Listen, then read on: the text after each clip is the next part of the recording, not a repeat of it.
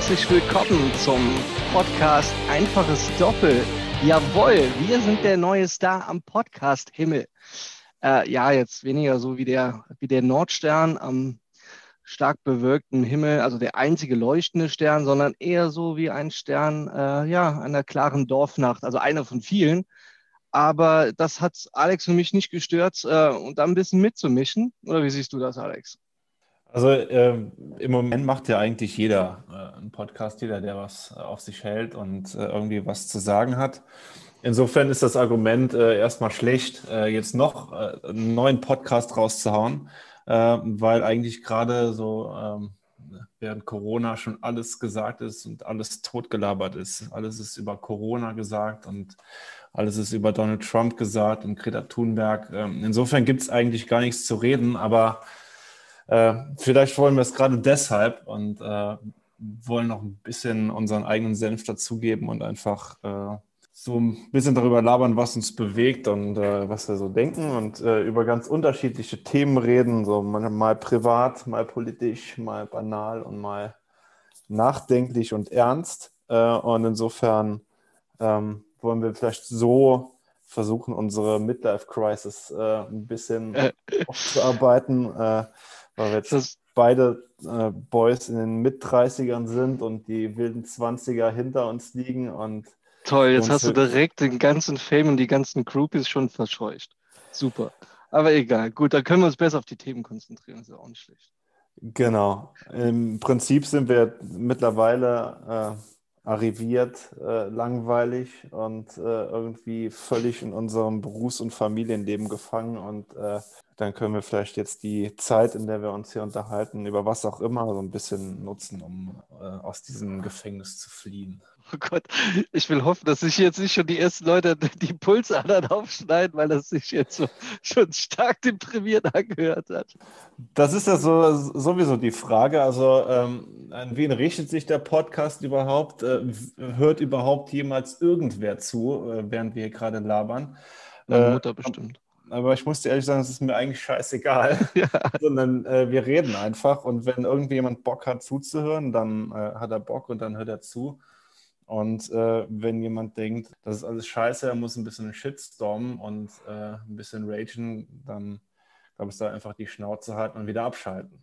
Sauber, genau so ist es. Ja, äh, ähm, wir reden ja jetzt auch direkt schon so los, wie das auch eigentlich entstanden ist. Vielleicht kann man das äh, den wenigen Zuhörern, die am Anfang da sein werden, auch so gerade mitgeben, wie die Idee entstanden ist. Alex und ich, wir machen, äh, wir gehen re äh, regelmäßig, also einmal die Woche, ähm, zu einem Trimmdichtfahrt, ein bisschen Sport machen, draußen in der Natur und reden da eben auch über Gott und die Welt, vielleicht auch etwas vom Testosteron beflügelt und mussten da sehr oft über uns selbst und über die Themen äh, lachen. Und äh, jeder von uns hat so seine Stärken, was Humor und äh, Ansichtssachen angeht. Und da kam irgendwann die Idee, lass uns das doch einfach mal in einen Podcast gießen.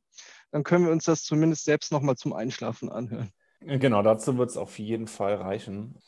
Und wir gucken jetzt einfach mal, wohin es uns so treibt und äh, wie sich das Ganze so entwickelt. Also vielleicht erklären wir noch kurz das Prinzip des Podcasts äh, Einfaches Doppel. Wir haben uns überlegt, dass äh, wir pro Folge, mal schauen, wie viel es werden, pro Folge zwei Themen besprechen. Äh, jeder von uns hat ein Thema nicht vorbereitet, aber sich überlegt, was er so reinschmeißt und dann schauen wir immer, wohin uns das Thema und das Gespräch über das Thema treiben und wo wir dann rauskommen. Das ist so ein bisschen die Idee. Wir wissen beide jetzt äh, für die erste Folge nicht, was der jeweils andere so gleich äh, besprechen will und vorhat. Ähm, aber darin liegt vielleicht auch der Reiz, dann zu gucken, was entsteht spontan aus dem Gespräch. Und das ist ja vielleicht gerade in den Zeiten, in denen man sonst äh, nicht so viele Kontakte hat und sich äh, nicht mehr so, so spürt irgendwie, wenn man so isoliert ist, äh, dass man vielleicht gerade über äh, Gespräche nochmal zu sich selbst findet und so ein bisschen guckt, was zwischenmenschlich so entsteht. Genau. Ich äh, werfe auch direkt schon mal das erste Thema rein. Das Thema, das ich mit dir besprechen möchte, Alex, ist Vasektomie. ja, ihr müsstet das Grinsen sehen, das ist richtig cool. Äh, das war auch mein äh, Ansinnen, da so ein kleines Grinsen in dein Gesicht zu zaubern. Man sollte vielleicht direkt dazu sagen, äh, ich habe schon zwei Kinder, du hast noch keine, so viel du und ich zumindest wissen. Deswegen scheint das für mich wahrscheinlich eher ein Thema zu sein als für dich. Was mich allerdings bei dir interessiert, also erstens würde ich dir gerne über meinen Pfad erzählen, wie ich zu dem Thema kam. Und zweitens äh, von dir so ein bisschen die Meinung hören. Ähm, wir sind beide, würde ich sagen, emanzipierte Männer, also Männer, die darauf bedacht sind, quasi dieses bei uns in der Gesellschaft herrschende Patriarchat äh, mit aufzulösen. Das hört sich immer so ein bisschen äh, heroisch an, aber es ist eben auch an den Männern, ähm, die Unterstützung zu leisten, für die Frauen sich äh, zu emanzipieren. Und ähm, ja, was hältst du äh, von Vasektomie als einen emanzipatorischen Akt? Würdest du sagen, okay, ähm, ja, das ist Emanzipation, weil der Mann zum Beispiel jetzt auch mal äh, die Verhütung übernimmt, dauerhaft dann halt eben? Ähm, oder würdest du sagen, ja, das ist genau das, äh, was uns jetzt als modernen Männer auferlegt wird, dass wir das übernehmen, aber äh, neben dem Kondom gibt es ja eben keine andere Möglichkeit als einen anatomischen Eingriff und würdest du das als zu weitgehend sehen? Ich hatte ehrlich gesagt noch nie drüber nachgedacht. über den Prozess äh, habe ich noch nie nachgedacht. Und über deine Frage, ob das äh, als Emanzipation zu verstehen ist, äh, erst recht nicht weil äh, in unserer Beziehung gar keine Emanzipation nötig ist, meinerseits oder ihrerseits, sondern wir es einfach, glaube ich zumindest, so für uns ganz natürlich ist, dass wir, dass wir irgendwie auf Augenhöhe reden. Okay. Ähm, äh, okay, um, um, die um Peitsche hat gesessen. Um, um nicht drum herum zu reden. Also mir ist es eigentlich erstmal scheißegal, was die Gesellschaft von mir als modernem Mann erwartet oder nicht. Und das mache ich auch nicht zur Maxime meines Handelns und Denkens. Auf deine Frage selbst, ob das äh, Emanzipation ist, wenn man äh, sich vasektomieren lässt. Vasektomieren ist, ist das das Verb? Vasektomieren? Ja, doch Schnipp-Schnapp sagen. Vielleicht erkläre ich dir mal, wie ich dazu komme, ja. Ja, mach das. Ich, ich, ich habe gerade schon, noch so einen, so einen Hänger und ich kann es noch nicht ganz für mich einordnen, aber das ist auch sowas. Äh, vielleicht kann ich das noch gerade sagen. Äh, was mir auch so ein bisschen auf die Nerven geht in der heutigen Zeit, dass man äh, direkt immer zu einer Meinung gedrängt wird und sich was eine Meinung bilden muss. Ich stelle gerade immer mehr fest, dass ich bei vielen Themen und bei vielen Fragen sehr lange brauche, um äh, mich zu positionieren und um mir ja, vielleicht auch eine fundierte Meinung zu bilden. Aber vielleicht kannst du erst mal loslegen äh, und erklären, wie du überhaupt zu ja, aber darauf kommst. möchte ich gerne, aber darauf möchte ich sofort antworten. Ich gebe dir vollkommen recht. Ich spüre diesen Druck in mich selbst. Du hast das ja gerade so ein bisschen nonchalant gesagt, ne? Ähm, ich spüre diesen Druck nicht und so weiter. Ich spüre diesen Druck eben schon, wie du gerade gesagt hast, dass von einem verlangt wird, dass man Positionen bezieht. Und ich glaube, wir sind beide Menschen, die ähm, starke Positionen haben, die in, in vielen Dingen, auch politischen und gesellschaftlichen Dingen eine eindeutige Position haben. Aber ich finde, es kann von niemandem abverlangt werden, dass man eine hat. Und es ist vielleicht sogar besser, wenn Leute wie du oder ich dann sagen, okay, ich habe dazu gerade keine Meinung und will mich dazu jetzt auch nicht drängen lassen, als dieser ganze Wust von angeblichen Meinungen, die zum Beispiel in sozialen Medien äh, rumschwirren, wo Leute meinen, dass sie eine Meinung hätten, die sie sich selbst gebildet haben dem aber gar nicht so ist. Also es bringt ja jetzt nicht zu sagen, das ist meine Meinung und ich habe die aber mir nicht selbst erarbeitet, sondern irgendwie kaue die nur nach, kaue die nur wieder, was irgendjemand anderes gesagt hat, äh, weil ich mich dazu gedrängt fühle. Also da bin ich voll und ganz bei dir, da können wir vielleicht später nochmal drauf eingehen. Es ist halt einfach ein Thema, was mich beschäftigt hat. Es hat mich auch jetzt weniger aus ideologischen Gründen äh, beschäftigt als aus praktischen Gründen. Wie gesagt, äh, zwei Kinder, die ich sehr liebe, aber die sehr, sehr kräftezehrend sind. Und äh, wir hatten äh, letztes Jahr während Corona, es mag den einen oder anderen nicht überraschen, dann auch mal den Fall, äh, dass wir, dass eventuell ein dritter Nachwuchs ins Haus gestanden hätte. Und das hat uns so ein bisschen, wir hätten das dritte Kind sicherlich auch geliebt, aber im ersten Moment waren wir beide mal geschockt. So, und das war für uns so das Zeichen zu sagen, jo, ähm, herkömmliche Verhütungsmethoden schön und gut, aber äh, wir wollen eigentlich kein drittes Kind mehr. Das ist, denke ich, auch nicht schlimm, das äh, so zu sagen. Ähm, und dann habe ich überlegt, ja, wäre es nicht an der Zeit, dass ich jetzt mal die Initiative ergreife. Und dann habe ich auch einige andere Freunde im, im, im Freundeskreis, die das so gemacht haben. Und aus so dem ersten Impuls habe ich gesagt, ja, warum nicht? Der Mann soll das jetzt auch mal machen und da ist ja gar nichts dabei. ähm, ich will eh keine Kinder mehr, dann kann ich es ja tun. Und ausgerechnet meine Freundin hat mir dann mehrmals gesagt, bist du dir eigentlich sicher? Die schneiden dann in deinem Körper rum. Du kannst nie mehr Kinder kriegen. Und da, gerade in, in dieser Phase, wo ich in dieser Findung, in der Meinungsfindung war, kam dann auch nochmal ein anderer Comedian, den ich auch sehr schätze. Und der hat das, genau das Gleiche thematisiert. So auch ein sehr progressiver Mensch, der für Gleichbehandlung ist und äh, Emanzipation und dann aber gesagt hat, und trotzdem kommen im Ernstfall, wenn man lange genug drüber nachdenkt, als Mann dann die Triebe raus oder vielleicht auch das dann äh, doch die Sozialisation, die man in der jetzigen Gesellschaft immer noch hat, ist nämlich, wenn du dich sterilisieren lässt als Mann und nicht mehr zeugungsfähig bist, dann bist du kein Mann mehr. So, ich habe so scherzhaft gesagt, ja, wenn ich zurückkomme, dann rede ich vielleicht auch etwas höher. So ist ja natürlich rein anatomisch auch absoluter Schwachsinn. Ja, es werden ja nur die, äh, die Samenleiter durchtrennt und nicht die Eier entfernt, aber das hat einen doch irgendwie begleitet. Ich konnte es einfach nicht abschütteln. Und als ich dann da war, ich habe es auch dann versucht, mit Humor zu nehmen. Und ja, eins muss ich dir erzählen, weil das einfach lustig war. Und ich habe so das Gefühl, dass der Urologe äh, diese Phase schon tausendmal durchgemacht hat. Der macht das ja, wie andere Leute Autos reparieren. Und ich saß dann da in der Praxis. Ich habe das nämlich jetzt letzte Woche machen lassen. Und dann hat er erstmal einen Ultraschall gemacht und dann hat er mir erst Komplimente über meine Hoden gemacht. Also er hat gesagt, Sie haben, also Herr Franz, ich muss Ihnen sagen, Sie haben wunderschöne Hoden und mächtige Blutgefäße. Und dann hat er mir die auf dem Ultraschallbild gezeigt und ich bin fast von dem Tisch gefallen. Damit hat er mich natürlich entfesselt und ich habe andererseits gedacht, das macht er doch jetzt nur, weil er weiß, dass ich mich insgeheim um meine Männlichkeit fürchte. Ja, ich habe es dann durchgezogen. Ein, eine lustige Sache war da noch, der hat dann auf der einen Seite den Samenleiter durchtrennt, hat gemeint, so Herr Franz, einer ist jetzt äh, totgelegt, aber auf dem anderen können Sie noch. Und dann habe ich so überlegt, ja, ähm, wenn ich jetzt mit dem einen Ei noch Zwillinge machen würde, äh, zeugen würde, wären das dann quasi eineige Zwillinge, oder?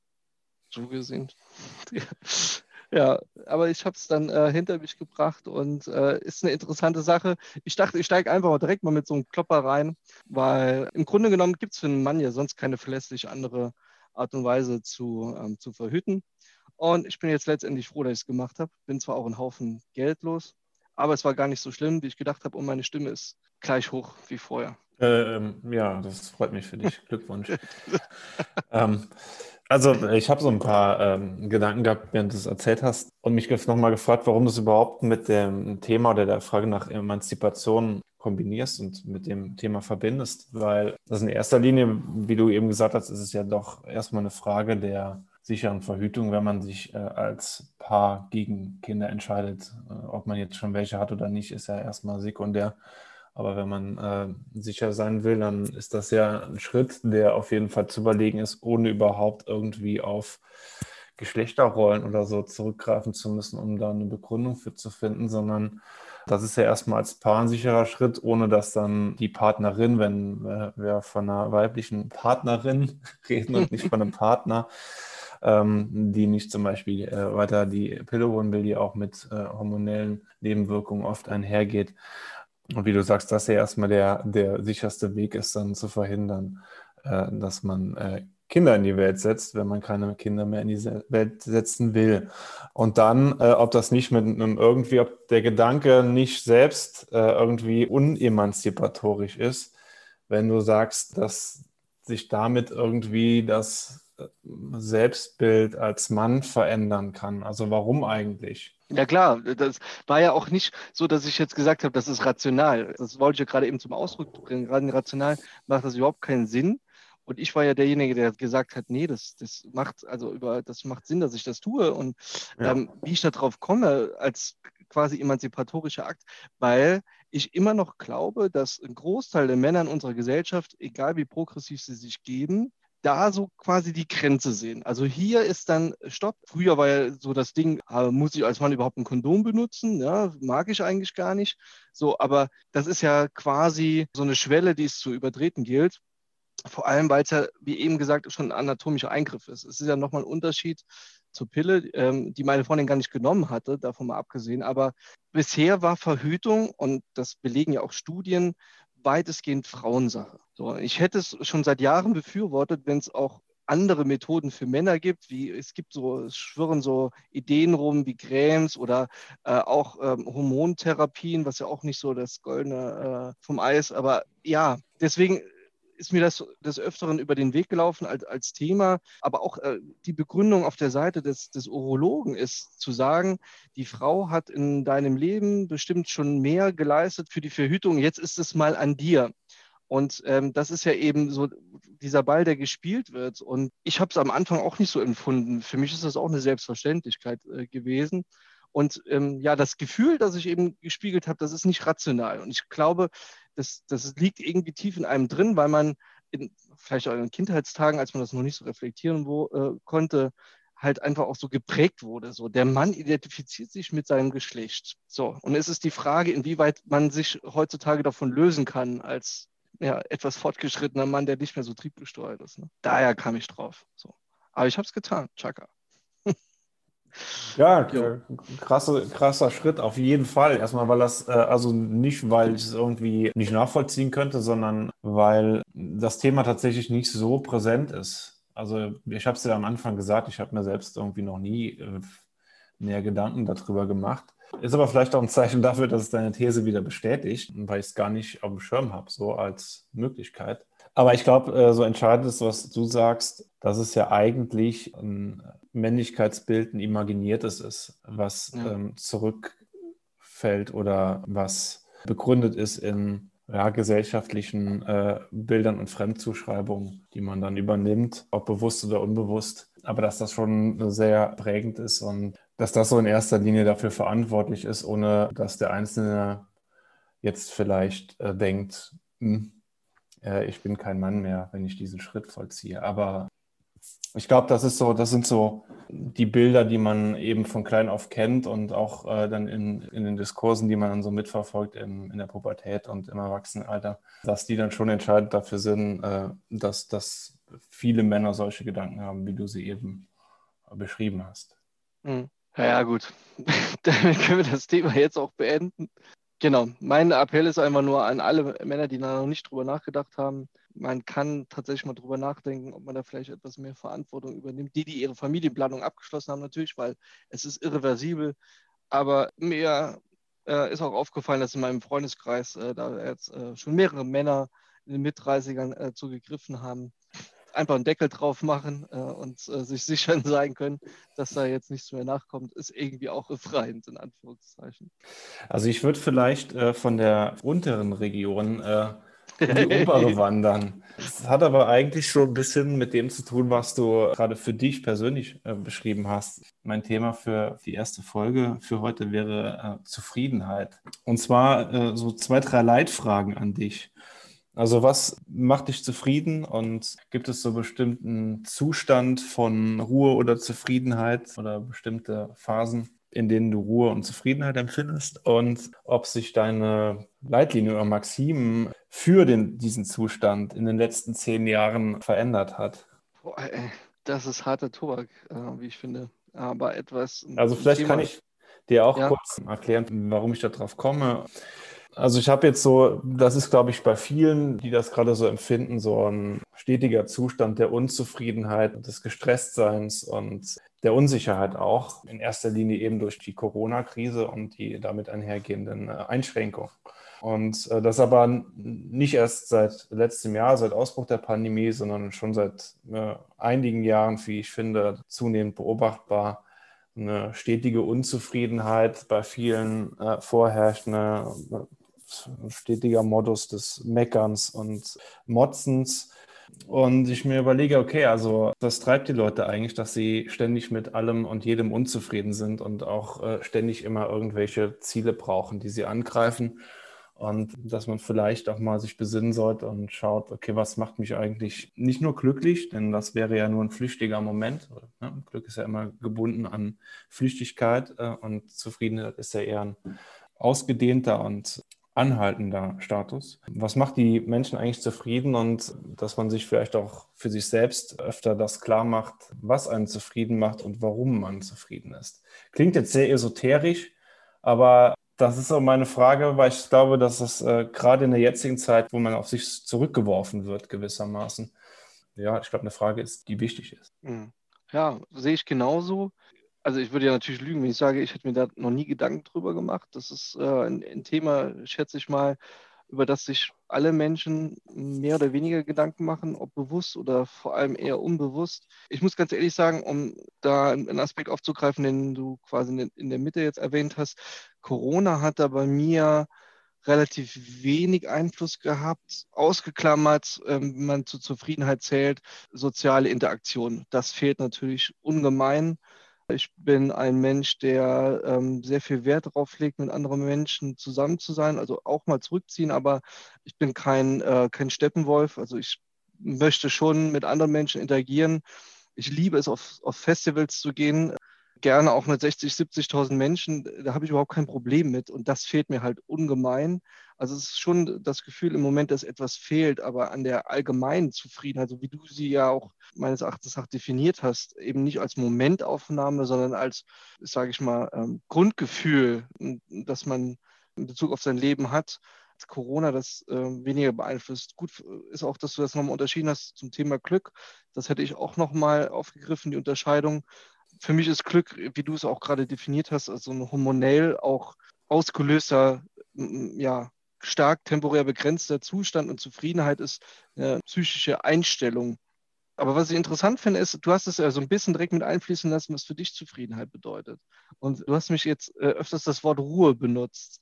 So, dann hört man auch direkt raus, so für dich heißt, ich habe auch mal meine Ruhe, Zufriedenheit. Und das ist genau das, komischerweise, was bei mir in den letzten zehn Jahren den Wandel gebracht hat. Ich brauchte früher viel weniger Phasen der Ruhe. Das liegt, glaube ich, aber noch zumindest weniger an meinem Alter, als ich komme wieder darauf zurück, an dem Zustand des Kinderhabens. So, ähm, es gibt vereinzelt Kinder, die ich mal gesehen habe, die auch sich sehr viel mit sich selbst beschäftigen können. Aber wir haben zwei Kinder erwischt, die nachts äh, zwei, drei Jahre lang überhaupt nicht geschlafen haben, auch jetzt immer noch dauernd nachts wach werden und ständig Input fordern und Interaktion und ähm, wollen beschäftigt werden, was ja auch gut ist. Also es sind total aufgeweckte Kinder.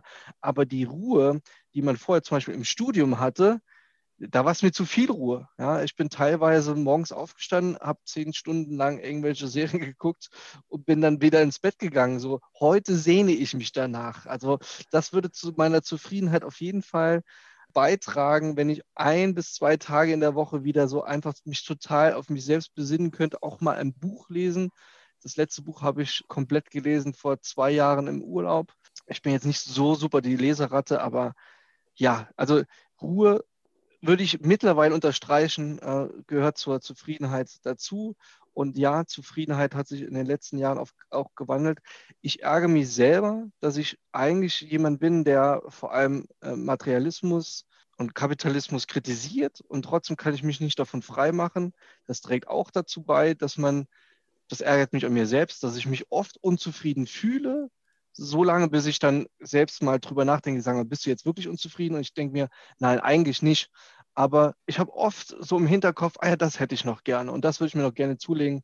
Ich wollte schon immer mal ein Motorrad haben. Das hat dann aus diesen oder anderen Gründen nicht geklappt. Und dann sehe ich hier einen neuen Fernseher und sowas und denke mir, ja, also ich weiß, dass es gar nicht notwendig ist, dass ich auch ohne das zufrieden sein kann und trotzdem ertappe ich mich oft dabei, dass es aus welchen Gründen auch immer, es hat ja auch wieder was mit, ja, mit der Gesellschaft zu tun, die einem quasi oktroyiert, so das brauchst du jetzt, um zufrieden zu sein. Kann man sich nicht immer von frei machen, zumindest wenn man da nicht ähm, sich genügend Zeit nimmt, drüber nachzudenken. Aber das ärgert mich manchmal selbst, dieses Materielle, dieses Bedürfnis nach neuen materiellen Gütern, das nagt so ein bisschen an der, an der Zufriedenheit. Und ich bin leider jemand, der alles, jede Entscheidung, die er getan hat, immer wieder in Frage stellt. Also du hast es ja selber schon mitgekriegt. Ne? Ich rede mit dir, du baust jetzt gerade oder nimmst gerade einen Hausbau in Angriff. Ich habe meinen gerade hinter mir und liegt dir dauernd in den Ohren und sagt zu dir, das würde ich nicht mehr so machen und das ist scheiße und oh, hätte ich das bloß nicht gemacht. Also es, ich, na, meine Fehler nagen so lange an mir, dass das auf jeden Fall der, der Zufriedenheit abträglich ist, obwohl ich ganz genau weiß, und also das ist mir schon bewusst, dass ich wahrscheinlich zu äh, den 20 Prozent der Bevölkerung gehöre, die sagen kann, dass ein gutes Einkommen hat, neues Haus gebaut hat, das nicht schlecht ist, mit dem schönen Blick auf einen schönen Fluss. Und ich habe zwei gesunde Kinder, so ich müsste eigentlich super zufrieden sein. Und ich weiß es zumindest irgendwie einzuordnen äh, zu meiner Ehrenrettung. Aber ich fühle mich zufrieden, aber nicht in einem maximalen Maße. Jetzt mal abgeschlossen. ja, das war, das war jetzt ein langer Monolog, aber das deckt sich ja mit vielem, äh, was vielleicht andere auch empfinden, was bei mir eh ganz ähnlich ist. Vielleicht nur eine Nachfrage, so weil du sagst, okay, du hinterfragst immer äh, deine Fehler und deine Taten und versuchst sie nochmal neu einzuordnen. Kannst du die, deine Fehler denn selbst verzeihen? Ja.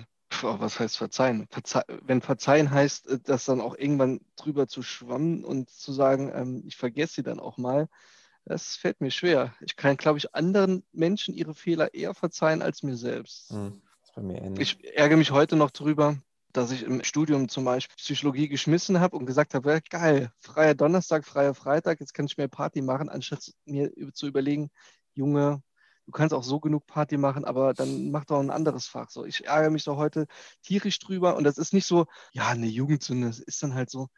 Aber nee, es, also es verfolgt mich mehrmals im Jahr, wo ich daran denke, weißt du, und ich, ich werde es auch nicht los. Ist es bei dir auch so, oder? Ja, äh, von den äh, einzelnen Aktionen oder Dingen ab, die es betrifft. Also manches mehr, manches weniger. Also was bereust also, du denn am meisten?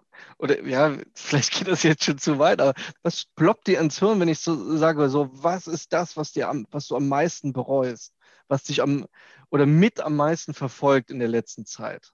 Im Moment eigentlich gar nichts. Ich bin nicht so, äh, dass ich jetzt denke, hätte ich das und das anders gemacht, wäre alles ganz anders verlaufen, weil ich im Moment, und dann sind wir beim Thema Zufriedenheit, dann, weil ich eigentlich im Moment sehr äh, zufrieden bin mit dem, äh, wie es sich im Moment oder bisher entwickelt hat. Aber ich hatte so eine ähnliche Situation sehr, sehr lange, weil du äh, das Psychologiestudium angesprochen hast. Ich habe tatsächlich ähm, kurze Zeit nach dem Abi für ein paar Wochen nur an der Luxemburgischen Uni Psychologie studiert. Und es war aber so abgefuckt, weil das dreisprachig war. Ähm, Deutsch, Englisch und Französisch. Und Deutsch und Englisch hätte ich hinbekommen, vermute ich mal. Aber Statistik auf Französisch war halt der absolute oh, Abfuck. Das ist ja zwei Kackwörter in einem Satz. Genau so ist es. Und sodass ich schon nach drei oder vier Wochen gesagt habe, Alter, auf gar keinen Fall, das mache ich nicht. Ich schmeiße es. Und für äh, das deutsche Psychologiestudium war mein Abi tatsächlich einfach zu schlecht. Und äh, über den NC ging dann nichts. Mhm. Sodass ich im Nachhinein lange Zeit gedacht habe, hättest du es mal durchgezogen. Irgendwie wäre es wahrscheinlich schon gegangen mit viel Arbeit und Mühe, aber ich war einfach damals viel zu faul. Ja. Viel zu faul und viel zu undiszipliniert, äh, als dass ich das hätte äh, durchziehen können. Aber jetzt im Nachhinein äh, ist das jetzt keine Sache, die mir so nachhängt, von der ich sagen würde, äh, ich denke jetzt jede zweite Woche äh, wärst du mal besser Psychologe geworden. Also überhaupt nicht, sondern äh, vielmehr das, also was du auch gesagt hast, also so zu sich selbst finden. Auch die Abkehr von, von äh, Geld und Materiellem äh, zugegebenermaßen sagen wir das ja beide auch aus einer ökonomisch einigermaßen abgesicherten Position heraus. Vermutlich würden wir auch anders sprechen, wenn wir schlecht verdienen würden oder vielleicht sogar am Existenzminimum leben würden und äh, oder überhaupt gar nicht hier in, in Deutschland säßen und sind sowieso medizinisch, mh, hm, politisch, ökonomisch ganz gut. Ja, hier, ne? gar, also, keine, gar keine Frage.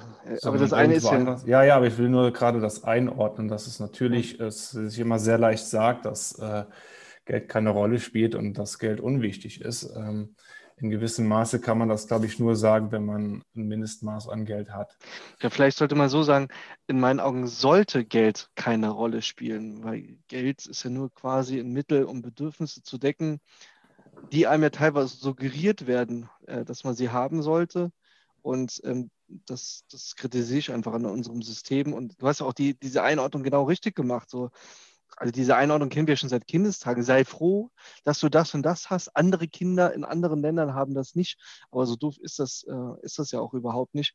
Und ich finde, gerade wenn man, wenn ein auskömmliches Leben hat, wenn man sich dann nochmal darauf besinnt, ich zum Beispiel sage, wir bräuchten ein ganz anderes äh, Steuermodell in, in, in Deutschland und ich wäre bereit dazu, viel mehr Steuern zu zahlen, weil, und das sage ich jetzt aus purer Ernsthaftigkeit und Aufrichtigkeit, ich wäre zufriedener, wenn ich mehr von dem Geld, was ich bekomme, abgeben könnte, wenn ich dazu beitragen könnte, dass die soziale äh, Schere in Deutschland nicht weiter auseinandergeht, sondern wieder enger zusammengeht. Also wenn ich dazu beitragen könnte, dass, dass wir einfach den Wohlstand gerechter verteilen ja, also äh, da bin ich ganz ehrlich, wobei das ja auch, äh, auch teilweise mit meinem Beruf zusammenhängt. Ähm, aber ich bin der Meinung, dass wir eine Bürgerversicherung brauchen, dass also sowohl Beamte als auch Selbstständige die gleiche Versicherung einzahlen müssten. Ich habe da ganz viele Themen, wo ich der Meinung bin, dass wir ganz anders haushalten und wirtschaften müssen.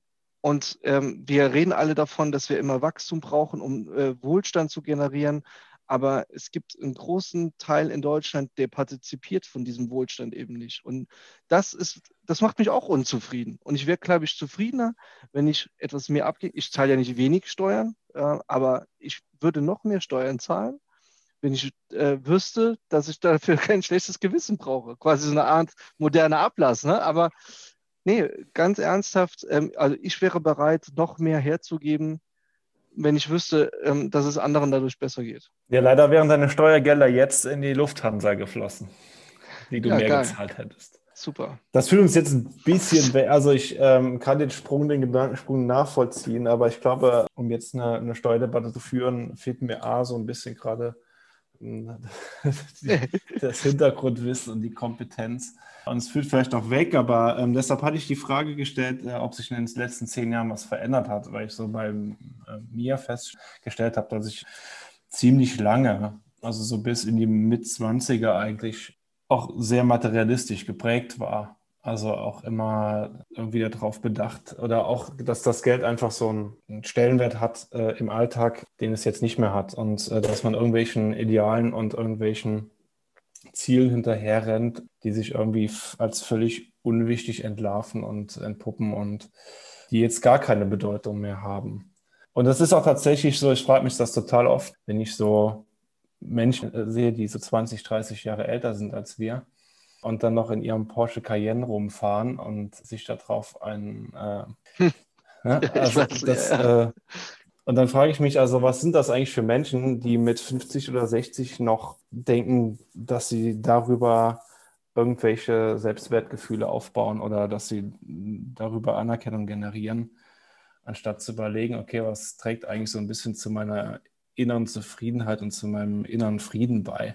Und dann wird keiner auf dem Sterbebett liegen und sagen, wenn er gefragt wird, worauf er vielleicht mit Stolz oder mit Zufriedenheit zurückblickt, dann wird keiner sagen auf meinen Porsche Cayenne, sondern es sind andere Dinge, die dann genannt werden, in aller Regel zumindest.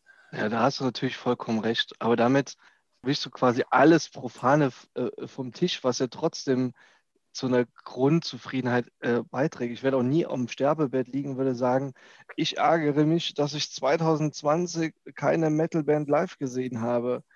Im Moment stellt es mich aber halt unzufrieden. Und ich weiß, was du meinst. Und grundsätzlich bin ich auch deiner Meinung, dass viele Luxusgüter konsumieren, auch um ein gewisses Selbstwertgefühl aufzubessern, zu generieren.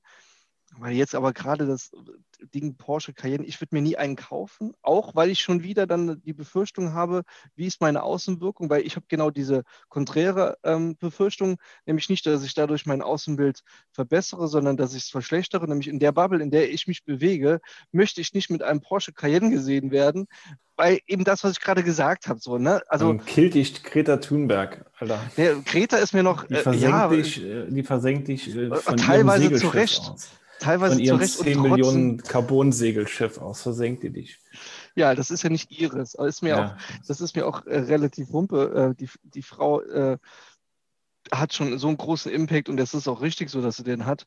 Und nicht, worauf ich hinaus will, ganz ehrlich, wenn ich es könnte, würde ich gern mal mit so einem Porsche Cayenne fahren, weil schnell Auto fahren, ich bin auch für Tempolimit, vielleicht für 140 statt 130, einfach nur damit es 10 mehr sind als überall sonst in Europa.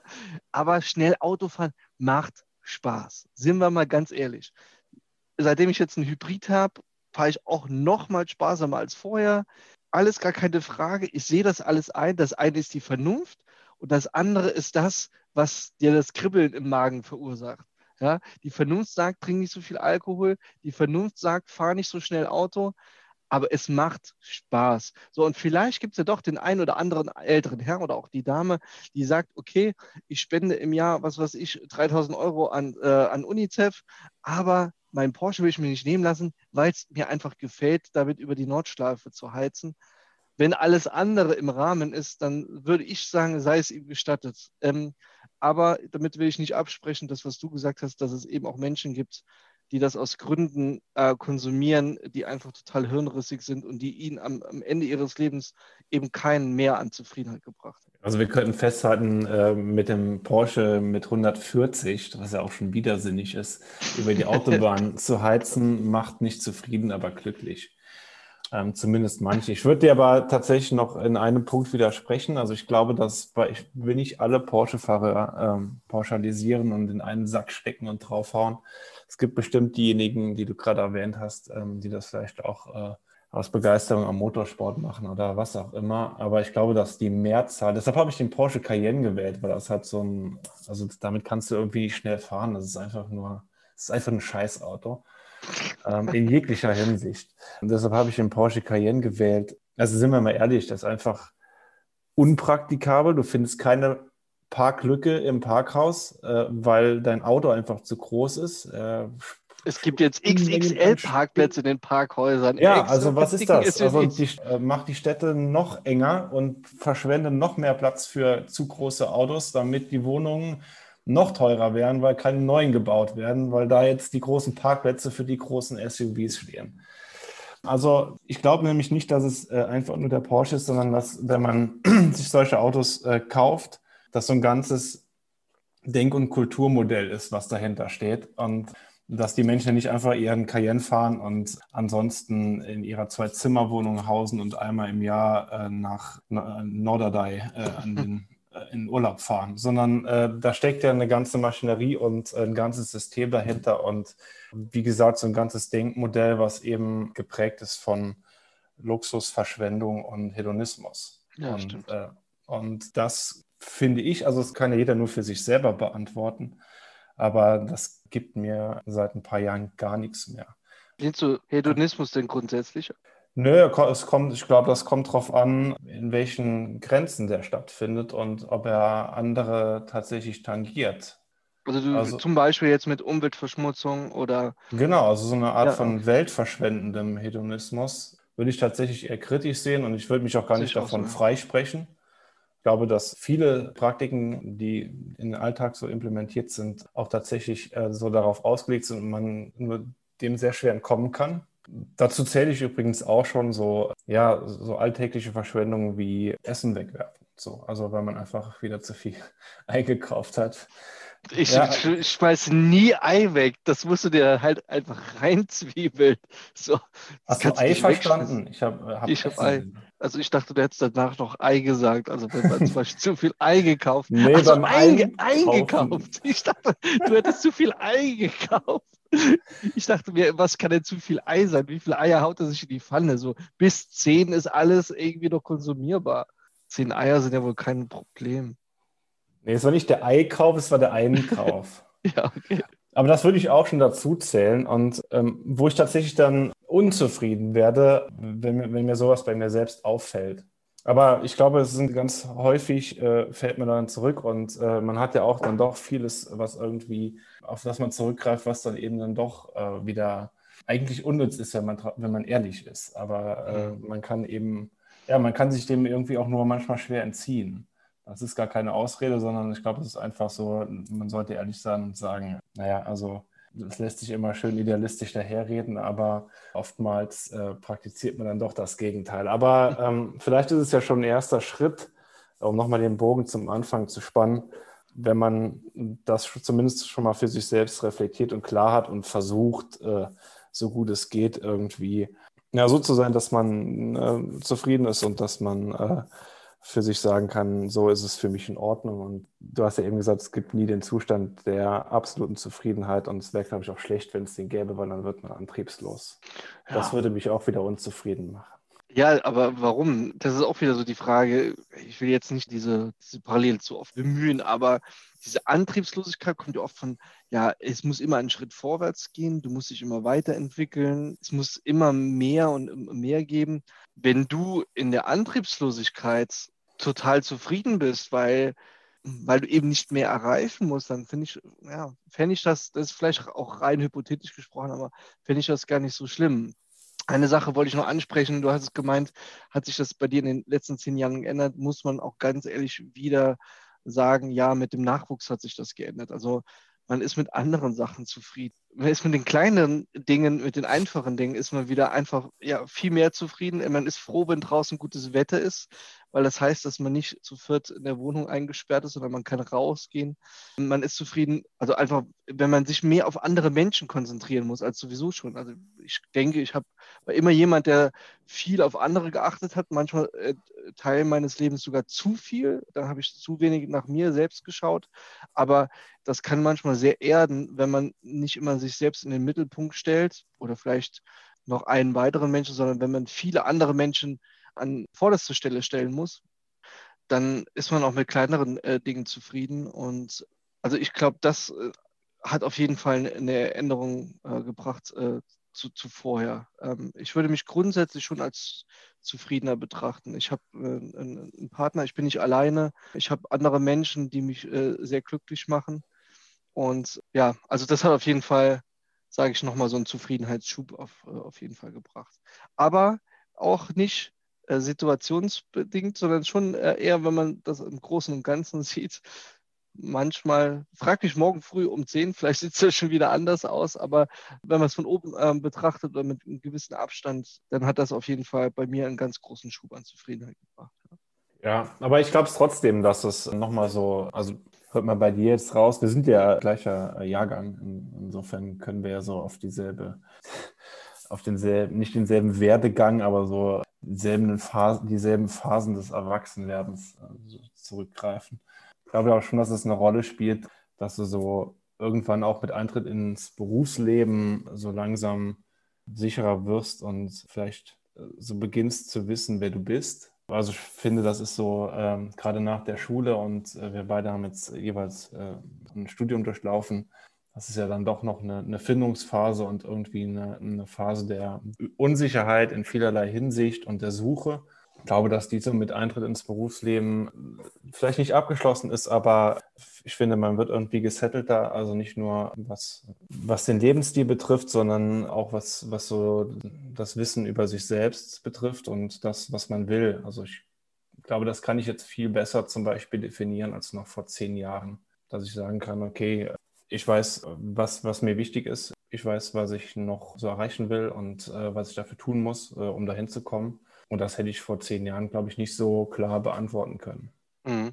Ja, ist schön. Ich glaube, du hast da noch ein bisschen mehr Klarheit als ich. Also wenn es um meine eigene Person geht, habe ich immer so das Gefühl, dass ich eigentlich noch was anderes will, aber kann es nicht genau definieren, was es jetzt sein soll.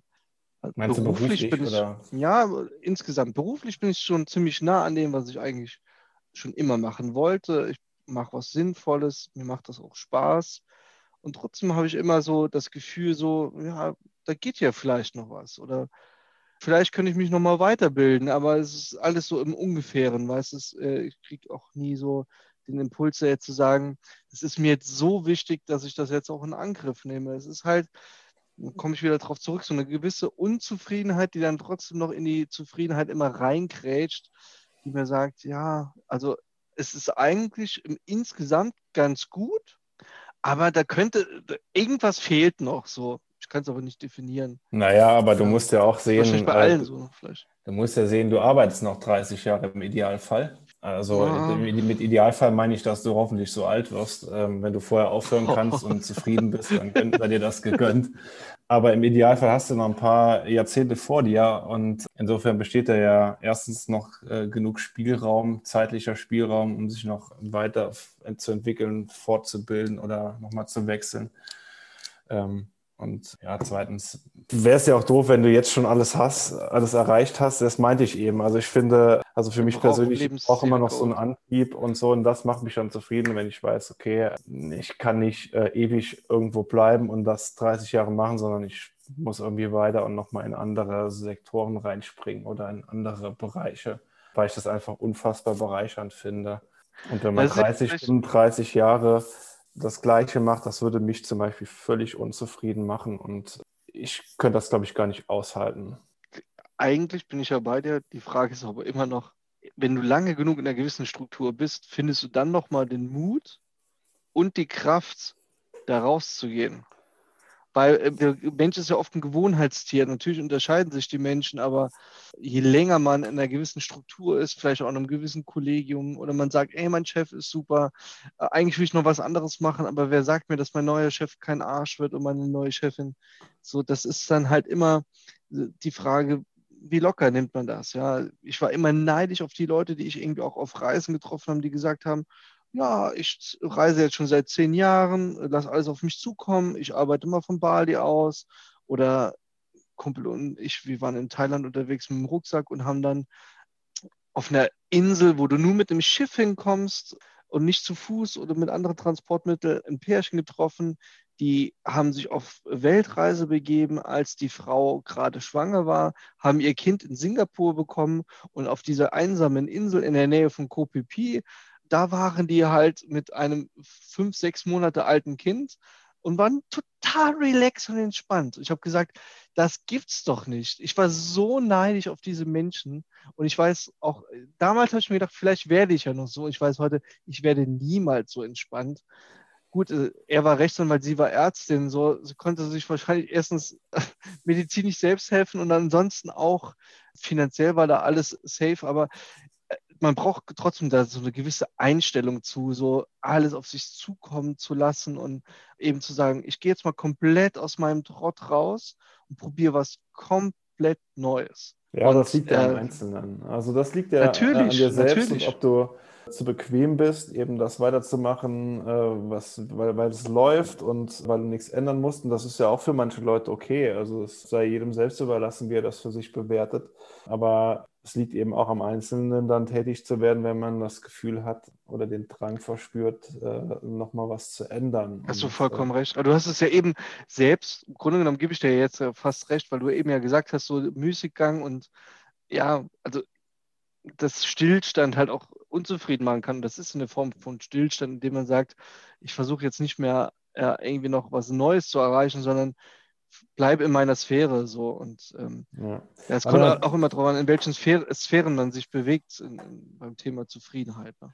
Ja, also es kommt natürlich dann auch immer darauf an, also warum, also wenn wir jetzt beim Beruflichen bleiben, wenn man den Drang verspürt, äh, sich zu verändern oder weiterzuentwickeln oder nochmal in was anderes reinzuschauen, warum man das macht. Also macht man es, weil man nochmal neugierig ist auf Neues, wenn man sein Wissen erweitern will, weil man nochmal neue Menschen kennenlernen will weil man vielleicht für sich selbst nochmal seinen Horizont erweitern will. Oder, das kann ja auch sein, und das ist ja auch für viele ein legitimer Grund, weil man nochmal mehr Kohle verdienen will. Also wahrscheinlich ist es ideal für viele, wenn sich das alles miteinander verbinden lässt, aber wäre, ich weiß nicht, vielleicht muss man mal schauen, ob es irgendwo eine Umfrage dazu gibt, wie viele sich beruflich gerne verändern und nochmal in einen anderen Bereich gehen, wenn sie äh, deutlich weniger Gehalt dafür beziehen, was sie dann machen. Wo wir dann, dann wären wir wieder bei der Frage, ähm, welchen Stellenwert hat Geld und die ökonomische Sicherheit und der ökonomische Status. Aber das wäre sicher noch zu untersuchen oder für sich selbst zu beantworten, warum mache ich das eigentlich? Also ähm, es, ich ärgere mich gerade drüber, dass ich das nicht mehr komplett rekapitulieren kann, aber es gibt eine mehr oder weniger wissenschaftliche Größe dafür. Es gibt einen Index äh, der Zufriedenheit, der sich aus vielen Dingen speist, unter anderem auch aus äh, Einkommen. Und ähm, ich meine, gelesen zu haben in dieser Studie, dass bis zu einer gewissen Höhe des Einkommens die Zufriedenheit wächst und ab einer gewissen Höhe, und ich glaube, da bewegen wir uns gerade so drum. US-Dollar. Du sagst 2000 US-Dollar. Wenn, ich wenn, ich, wenn, ich, wenn ich nicht ganz falsch liege, dann stammt diese Studie aus der Glücksforschung. Ist das und nicht der Gini-Koeffizient oder sowas? Heißt der nicht Gini-Koeffizient? Keine Ahnung, noch nie gehört. Okay. Ich ähm, habe nur von, von einer Studie gehört, also die in dem Bereich Glücksforschung zu verorten ist. Und äh, die zeigt, dass so 2000 US-Dollar so die so etwa die Grenze sind oder die Mark, der Marker, an dem sich äh, danach nicht mehr viel äh, ändert, was die Zufriedenheit oder das Glück, je nachdem, wie man es dann definiert, betrifft. Ähm, alles, was darunter liegt, sehr wohl, weil es dann ja auch schon teilweise wieder, das hatte ich ja vorhin gesagt, ins Existenzielle geht und dann vielleicht auch äh, tatsächlich Fragen äh, aufkommen, wie bezahle ich meine Miete, meine Heizkosten oder mein, das Essen für meine drei Kinder. Aber alles, was Zufriedenheit und Glück betrifft, in Bezug auf Gehalt, hat diese Studie, glaube ich, gezeigt, dass alles über 2000 keinen nachhaltigen und signifikanten äh, Sprung an Zufriedenheit oder Glück bedeutet. Tja, das ist jetzt schon, das ist ja schon jetzt stark zurückgedrängt in das subjektive Empfinden. Und, äh, also mit 2000 US-Dollar, das wären bei uns 1800 Euro, 1700 Euro netto ungefähr. Findest oh. du das wenig oder viel? Ja, ich, äh, aus meinem Berufs-, beruflichen Kontext weiß ich das sehr wohl einzuschätzen, dass es äh, weder noch ist. Wenn's, also ist, die Frage ist brutto oder netto, da der kommt bei mir wirklich so, der, äh, der äh, ich sage mal in Anführungszeichen. auf die Gefahr hin, das ist ja jetzt alles ähm, ähm, gut. Die, die, Vielleicht klären wir das in der nächsten Podcast Folge. Ist, der Podcast ist aufgezeichnet, aber ich beantworte es ja jetzt, ohne es recherchiert zu haben. Vielleicht können wir es auch in der nächsten Folge Auf die Gefahr, dass ich, dass ich es falsch sage, dann schiebe ich es auf meine 50-50-Schwäche. ähm, dass es netto war. 2000 ja gut, äh, dann, nee, 2000 Dollar netto, okay, das, das wäre natürlich schon mal was anderes. Und ich weiß ganz genau, ich habe viel mit Menschen zu tun, die Vollzeit arbeiten gehen und trotzdem kurz über dem Existenzminimum äh, leben. Auch Leute, die für den Mindestlohn arbeiten, der in Deutschland immer noch viel zu gering ist. Und die Menschen sind in dem Sinne nicht zufrieden, als dass sie, dass sie gar nicht vollkommen am ge gesellschaftlichen Leben teilhaben können, wenn sie dann auch noch Kinder haben äh, denen auch noch viel weniger ein auskömmliches Leben ermöglichen können. Oder selbst mit dem jetzigen Mindestlohn bist du teilweise noch gezwungen, Aufstockung zu beantragen. Das heißt, du gehst Vollzeit arbeiten, musst trotzdem staatliche Hilfen in Anspruch nehmen, was du dann auch nochmal zusätzlich am eigenen Ego kratzt. Also das ist eher ähm, ja, abträglich. Deswegen muss es eigentlich jetzt mal in unserer, in unseren Sphären hier in Deutschland, es muss sich dann, äh, wenn überhaupt, um den Nettobetrag handeln, weil anders kann ich mir das nicht vorstellen. Ansonsten ist es nicht wenig. Nee, um, äh, auf gar keinen Fall. Man, wenn man das aber jetzt in dem Kontext, wo wir jetzt gerade wohnen, wenn man das einordnet, ich will vielleicht ein Haus bauen, dann ja, dann ist man schon wieder in der, in der Situation, dass man das für so ein Geld als Alleinverdiener oder selbst zu zweit in der Familie hier schon gar nicht mehr leisten kann. Und das, das zeigt ja wieder, dass irgendwas bei uns äh, hier auch einfach, einfach nicht stimmen kann, äh, dass du quasi schon viel mehr als der Durchschnitt verdienen musst, um dir hier überhaupt Wohneigentum leisten zu können. Das wäre schon die nächste Frage. Also macht dich das eigene Haus überhaupt glücklich und ist es überhaupt irgendwie sinnvoll, ein eigenes Haus zu bauen? Also jetzt mal ganz fernab von diesem ich frage, ob du es neu bauen musst. Von dem, von dem, von dem, Rechenspiel, das wir ja alle kennen, äh, ja, ja. ist es irgendwie rentabler oder ähm, vernünftiger für mich selbst, äh, ein Leben lang Miete zu zahlen oder komme ich irgendwann mit dem Haus raus? Das kennen wir alle. Aber die Frage wäre ja, ist es überhaupt ökologisch? Häuser ökologisch was anderes, ja. Also äh, du versiegelst weiter Fläche, du verschwendest weiter Welt, wenn man es mal so abstrakt ausdrücken will. Du verbrauchst unfassbar viele Ressourcen für den Bau. Gleichzeitig gibt es aber äh, den äh, Mangel an Wohnungen. Also äh, sehen wir überall, dass die Nachfrage höher ist als, als das Angebot. Äh, das spielt ja auch mit in die Preisentwicklung, nicht ausschließlich, aber sicherlich auch. Also das ist ja auch eine Frage, die man stellen muss. Muss ich überhaupt so viel Geld verdienen, um mir eine eigene Wohnung oder ein eigenes Haus zu leisten? Und inwiefern wird das auch irgendwie erwartet, äh, weil es eben viele machen? Oder ist es nicht viel sinnvoller zu sagen, okay, also ich, ich wohne hier gut, äh, zahle zwar meine Miete pro Monat, aber wenn ich jetzt irgendwo anders wohne und das Haus der Bank gehört, in den meisten Fällen, macht mich das irgendwie zufriedener. Und deshalb muss ich mehr Geld verdienen, damit ich dann wieder zufriedener bin. Und dann sind wir wieder in so einer Spirale und so einem, in, in einem System drin, das wir eben kritisiert haben. Ja, äh, ich gebe dir auch teilweise recht. Also es muss auch jeder für sich selbst äh, beantworten können. Aber ich denke, das ist ein sehr vielschichtiges Problem, das du gerade ansprichst. Wenn wir dann mal die Eigenheimquote der Deutschen vergleichen mit anderen Ländern in Europa, dann ist die Eigenheimquote in Deutschland äh, sehr, sehr niedrig. Und hinzu kommt aus meiner Sicht, dass der Wohnraum im Grunde genommen gar nicht so knapp ist, sondern der Wohnraum ist nur ungleich verteilt in Deutschland. Also wir haben in Ostdeutschland viele Immobilien, die leer stehen. Und warum stehen die leer? Aus wirtschaftlichen Zwängen, weil die Menschen denken, sie würden in, in, Westdeutschland, wo ich eigentlich gar nicht mehr in diese, diesen Kategorien denken möchte, aber so ist es halt. Oder da, die Menschen ziehen dorthin, wo sie glauben, bessere berufliche Entwicklung zu haben.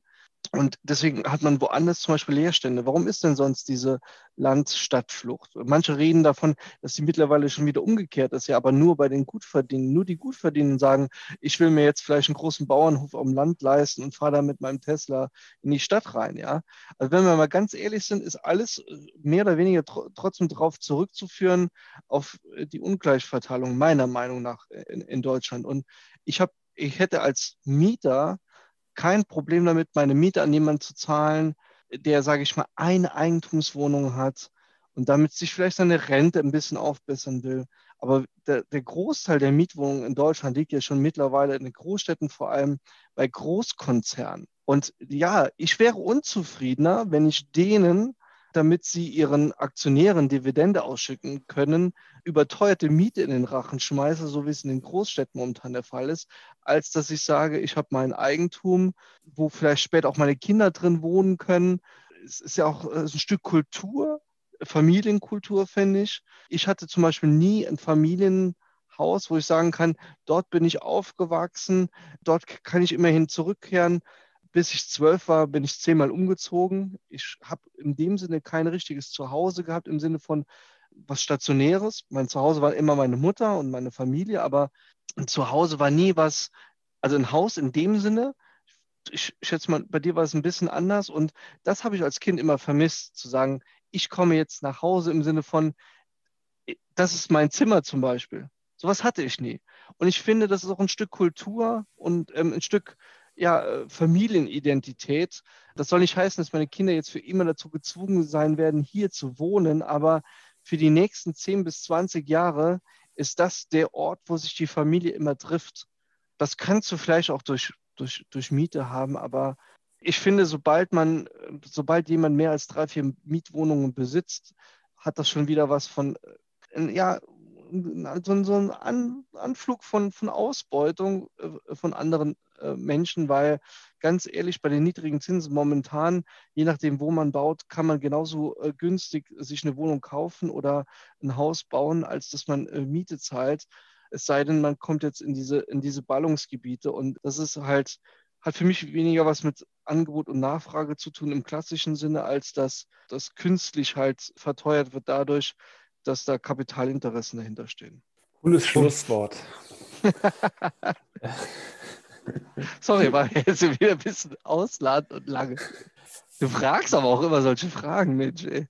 Ich weiß gar nicht, ob ich eine Frage gestellt habe. Ich glaube, jetzt hast du dir gerade nur eingebildet. Äh, du hast gerade wieder so lange monologisiert. Tut mir leid. Geht man von einem zum anderen. Aber genau so war das ja auch gedacht für den Anfang und genau so wollten wir es ja probieren. Aber jetzt weiß ich auch, jetzt ist auch meine Frage beantwortet, warum du ein Wohnmobil besitzt, weil du eigentlich als Vagabund, Wohnwagen, ein Wohnwagen, als, ja. Als Vagabund aufgewachsen bist. Ja, äh, genau. Zigo als man nicht sagen. Zigeuner, politisch äh, unkorrekt okay. gesagt. Aber auch da, das ist vielleicht noch eine Sache. Jetzt schweifen wir schon wieder ab und haben Exkurse, die mit der Ausgangsfrage gar nichts mehr zu tun haben.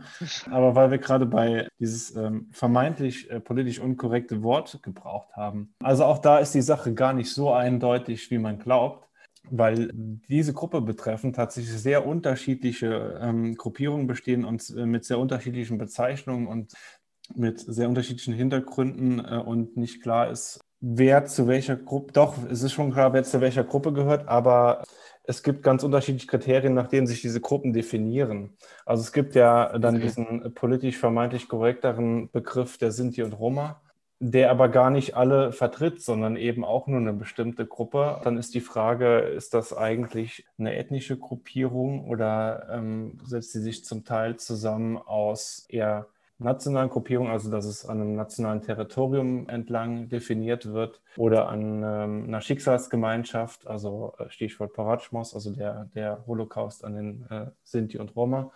Und lange Rede, kurzer Sinn, auch bei diesen Gruppierungen gibt es Gruppen wiederum, die den Begriff Zigeuner für sich als Selbstzuschreibung befürworten und sich vom Zentralrat der Sinti und Roma ähm, eben nicht vertreten fühlen. Ach krass. Ja, das also das nur so als Hintergrund. Insofern ist die Bezeichnung. Aber das ist jetzt nicht, um abzuschweifen, das ist jetzt nicht so wie bei der, äh, ähm, sage ich mal, scheiße, es fällt mir das politisch korrekte Wort gerade nicht ein, das momentan on vogue ist. Also bei der, bei der schwarzen Community, die sagt, bei den, okay, wir, äh, People of Color. People of Color, sorry. Ich wollte es benutzen, also es ist mir einfach nicht eingefallen. Man muss auch ganz ehrlich sagen, das wechselt ist ja auch, ist ja auch scheißegal. Das geht jetzt zu weit. Was ich nur von dir wissen will, ist, dass äh, die haben ja auch Bezeichnungen untereinander, die sich trotzdem verbieten für Leute, die nicht aus dem gleichen gesellschaftlichen Kontext kommen. Ist das bei diesen, in Anführungszeichen, Zigeunern, die sich von den Sinti und Roma quasi so ein bisschen abkapseln, genau das Gleiche, dass sie sagen, okay, diese Bezeichnung ist nicht falsch, aber wir nehmen diese Bezeichnung für uns in unserem internen Sprachgebrauch in Anspruch, aber extern ist er nicht zu gebrauchen. Da sagen die auch, nee, ihr könnt uns gerne auch Zigeuner nennen, ist kein Problem. Es ist schon äh, super lange her, dass ich mich damit beschäftigt habe, äh, und zwar im Studium. Aber ich glaube zweiteres, so wenn, ich, wenn ich nicht falsch liege. Aber okay. auch da muss man wieder differenzieren zwischen den einzelnen Gruppen. Also es gibt, wie gesagt, auch diese Gru die Gruppierungen, die den, äh, diesen Begriff ablehnen. Und andere wiederum nutzen ihn sowohl als Selbstbeschreibung, äh, sind aber, glaube ich, auch, plädieren aber auch dafür, dass die Mehrheitsgesellschaft ihn verwendet für die Fremdzuschreibung. Also auch immer wieder die Frage, je mehr Leute ich in einer Gruppierung habe, wie sehr ist die Wahrscheinlichkeit, dass du sagen kannst, die Gruppierung nimmt für sich in Anspruch oder verlangt XY. Ja, die Gruppierung der Deutschen sind ja auch nicht äh, homogen. Also ich denke, das, das zielt sich ja auch gerade darauf ab, so wenn man auf eine gewisse Bevölkerungsgruppe abzieht, die quasi auch ein ähnliches Schicksal miteinander teilt, aber trotzdem im Innenverhältnis gesehen sehr heterogen ist, kann man äh, das schlecht nach außen hin als eine, eine homogene Gruppe verkaufen. So. Ne? Jetzt hast du schon äh, das Thema angeschnitten, was ich für den nächsten Podcast überlegt hatte. Kann man ja schon verraten. Also gibt es so etwas wie eine, eine deutsche Identität oder Kultur tatsächlich. Harter Tobak, das machen wir bei der nächsten Folge.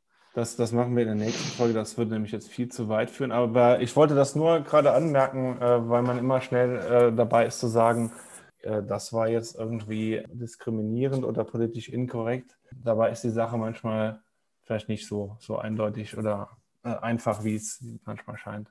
Und man kriegt es ja so im öffentlichen Diskurs jetzt weniger mit, sondern da gilt Zigeuner mittlerweile als verpönt und als äh, abwertende Bezeichnung, was sie vielleicht auch ist, darüber muss man ja auch diskutieren, kann man ja auch als Nicht-Mitglied der entsprechenden Gruppierung drüber sprechen. Drüber sprechen ähm, kann man, bin ich voll bei dir.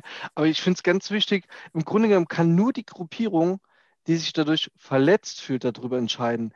Aber und das, deswegen finde ich das so spannend, was du gerade angesprochen hast. Wenn du jetzt sagst, das, was wir als Zigeuner ansprechen, da gibt es wieder Untergruppierungen, die sagen, diese Bezeichnung ist okay und die anderen sagen, es ist nicht okay, ja, dann wird es halt echt schwierig, politisch korrekt zu sein.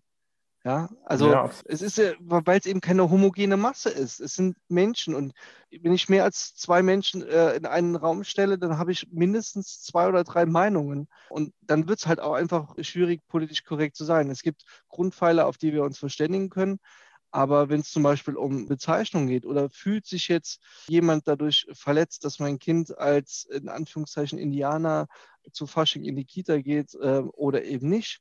Ich bin äh, der Meinung, wenn sich eine Person dadurch verletzt fühlt, sollte man schon Rücksicht drauf nehmen. Als Individuum, aber als Gesellschaft, boah, dann wird es schwierig, weil wenn wir jeden der 80 Millionen fragen sollen, ob das, was jetzt die anderen 89 Millionen bla bla bla sagen, diese eine Person verletzt, dann wird es echt schwierig. Ich finde, es ist ein sehr schmaler Grad. Ich versuche in meinem Leben politisch korrekt zu sein, aber ich finde, man sollte es auch nicht auf die Spitze treiben und jeden direkt verurteilen, der vielleicht nicht 100 Prozent auf der PC-Welle äh, schwimmt. Also ich finde auch, es gibt erstmal äh, keinen Grund, nicht zu versuchen, niemanden zu diskriminieren und möglichst so sensibel zu sein in der Sprache und in seinem Denken, äh, dass man niemand anderen verletzt oder diskriminiert.